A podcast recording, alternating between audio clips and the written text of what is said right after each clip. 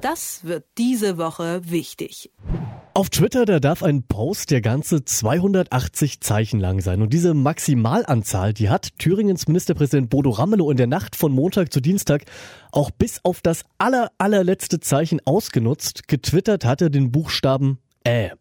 Und das Ganze 280 Mal. Ob er damit den Corona-Gipfel zusammengefasst hat, nun, darüber können wir leider nur mutmaßen. Vielleicht war er auch einfach nur müde, das könnten wir ihm nicht verübeln, denn der Gipfel, der hat es ja wirklich bis tief in die Nacht gebracht. Erst nach halb drei trat die Kanzlerin dann vor die Presse und hat dann die neuesten Beschlüsse verkündet. Und über die reden wir jetzt. Und dafür habe ich den Herausgeber des Tagesspiegel am Telefon, Stefan Kastorf. Schönen guten Morgen. Ja, guten Morgen. Hallo. Stefan, warst du eigentlich noch wach bis nachts halb drei und hast darauf gewartet, was verkündet wird? Nein, das habe ich, muss ich gestehen, nicht gemacht. Da habe ich geschlafen. Am Morgen allerdings, da ich immer früher aufstehe, sofort geguckt, was verabschiedet, was, naja, so jedenfalls vorläufig verabschiedet worden ist. Und ich muss sagen, ich musste schlucken. Ich musste schlucken. Es war mit Spannung erwartet worden, was nun rauskommt. Gelernt habe ich jetzt, dass Jens Spahn gerne Duplo isst und Andreas Scheuer anscheinend lieber Melone und über Ostern machen wir mal zwei Tage richtig zu und dann soll alles wieder gut sein.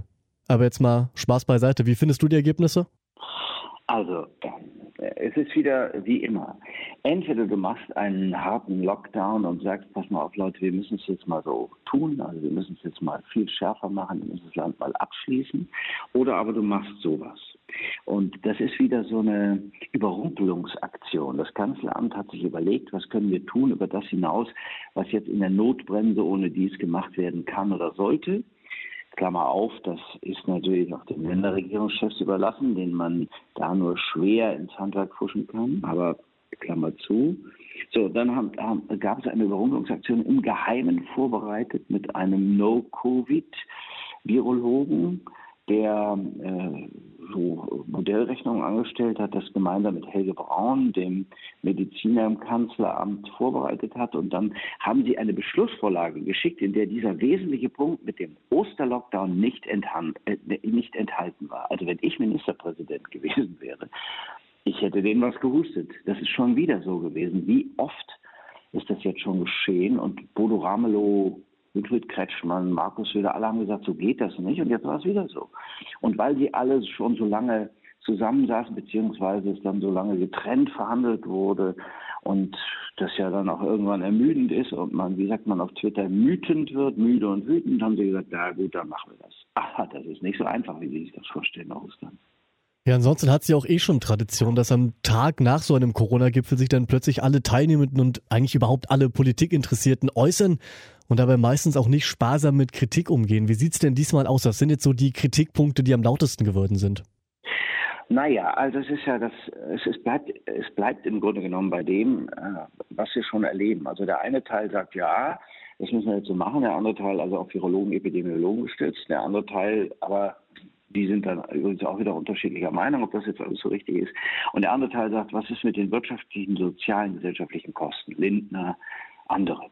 Und da ist ja auch was dran. Ich meine, nochmal, dieses Wort mütend beschreibt die Seelenlage der Bevölkerung gut, müde und wütend. Das geht nicht ewig so weiter. Ich meine, ich weiß nicht, wie, wie oft wir zwei das jetzt schon verhandelt haben, aber äh, von einem Lockdown in den anderen zu taumeln, im Spiegel schrieb ein Kollege, es handelt sich um kollektives Staatsversagen. Es kann doch nicht sein, dass wir seit äh, vergangenem Jahr, seit, seit einem Jahr immer wieder dasselbe Mittel anwenden. Wenn uns nichts mehr einfällt, dann wird eingeschlossen.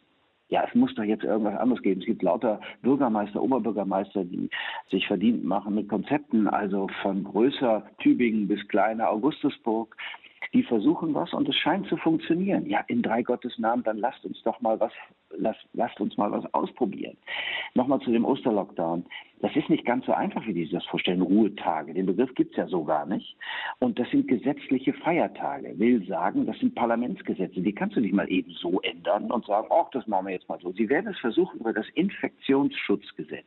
Aber ob das vor Gericht standhält. So, jetzt stelle ich mir vor, das hält vor Gericht wieder nicht stand, was sie da sich im Kanzleramt ausgedacht haben. Ja, du lieber Gott, also dann muss man sich wirklich die Frage stellen, ob die das noch können. Und das ist das, was in der Unionsfraktion angekommen ist. Und deswegen gab es Theater. Und es gab auch Theater, dass Angela Merkel sich kurz zugeschaltet und dann vor den kritischen Nachfragen wieder weggeschaltet hat. Das geht so nicht. Das kann man so nicht machen. Wir sind eine Parlamentsdemokratie. Da muss sie ihren Leuten Rede und Antwort stehen. Da muss sie es ihnen erklären. Und wenn sie es ihnen nicht erklären kann, dann werden die irgendwann sagen, liebe Angela, jetzt suchen wir uns mal einen neuen Kanzler. Ja, also generell der Konsens momentan scheint zu sein, dass jetzt alle konsensfähig unzufrieden sind. Ich habe gelesen, dass nur 38 Prozent der Menschen in Deutschland zufrieden mit dem Kurs, ich sage es mal in Anführungszeichen, der Regierung sind. Und das Problem dabei ist dann aber, jetzt kommt nämlich die Uneinigkeit. Ein Viertel will mehr Lockerungen, ein Drittel will schärfere Maßnahmen. Also sollte sich die Regierung jetzt mal damit abfinden, dass sie es einfach, egal wie sie es macht, nicht allen recht machen kann? Ja, das ist so allen recht getan, das ist eine Kunst, die niemand kann, das ist wohl wahr. Aber sagen wir mal so, es gibt ja die Möglichkeit für die Bundeskanzlerin, Dinge anzuordnen, wenn sie denn wollte und sich damit gewissermaßen über die Länderregierungschefs hinwegzusetzen. Das gibt die Verfassung her, hat ein, einer der bedeutenden deutschen Staatsrechtler ja schon in die Öffentlichkeit getragen, Christoph Möller. So, wenn das wahr ist, so wird sich aber Angela Merkel doch nicht ändern. Und deswegen sage ich dir, wenn der, wenn der Markus Söder schon sagt, Treffen, die 15 Stunden dauern und bei denen dann die wesentlichen Entscheidungen zwischen 1 und 3 Uhr nachts gefällt werden, bergen die Gefahr, dass am Ende nicht alle Details geklärt sind. Wenn das eines ein Fazit ist aus dieser Ministerpräsidentenkonferenz, dann wird es allmählich wirklich eng. Ich sage dir, das wird, mein Gefühl sagt mir das, nichts weiter, aber das wird das letzte Mal gewesen sein, dass man mit der Pandemie so umgehen konnte weil der Unmut so groß ist und weil die Zustimmung in der Bevölkerung immer größer wird. Die Ablehnung wächst. Du kannst aber nicht gegen die Bevölkerung Politik machen. Das geht nicht.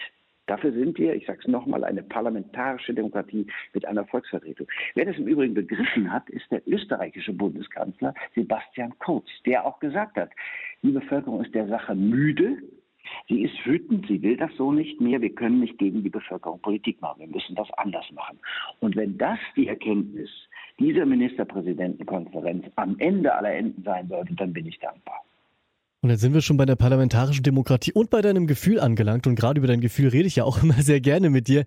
Deswegen Frage an dich, was könnte denn die Regierung machen, um jetzt wieder mehr Zuspruch zu erhalten von der Bevölkerung? Was hättest du einen Vorschlag?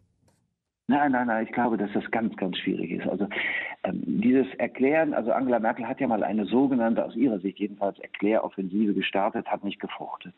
Ich glaube auch, dass die Ministerpräsidenten, die da jetzt tätig werden müssen in ihren Ländern, dass die auch sagen wir mal so, auf Sicht fahren und keinerlei wirkliche neue Argumente mehr haben. Nee, ich glaube, dass wir ganz neu ansetzen müssen. Das ist die einzige Chance. Wir müssen neu ansetzen. Möglicherweise auch, jetzt halte ich fest, und das ist ja das, was da jetzt in den Couloirs, wie Helmut Kohl immer sagte, in den Couloirs des Parlaments herumwabert, in den, in den Gängen. Also es sind nur noch sechs Monate bis zum Ende der Kanzlerschaft Angela Merkel, aber es sind auch noch sechs Monate. Und es könnte sein, dass es den Leuten zu viel wird, ihren eigenen Leuten zu viel wird, weil das irgendwie, weil es kein Licht am Ende des Tunnels, eher immer einen Tunnel am Ende des Lichts gibt. Umgekehrt, du befindest dich über Dürrenmatt im Tunnel, du kommst da einfach nicht raus. Heißt, neu ansetzen und mehr dieser Dinge wagen, mehr Tübingen wagen, will ich sagen.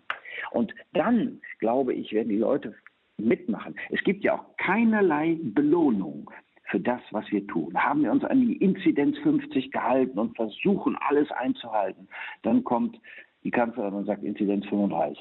Dann landen wir wieder bei 50, dann landen wir über 100 und dann gibt es Virologen, die sagen, das ist aber nicht so schlimm mit den 100 und dann fängt alles wieder von vorne an. Nein, neu, neu ansetzen, gut erklären, die Leute mitnehmen. In Tübingen funktioniert es, in Augustusburg funktioniert es, anderswo funktioniert es auch, ich sag's dir.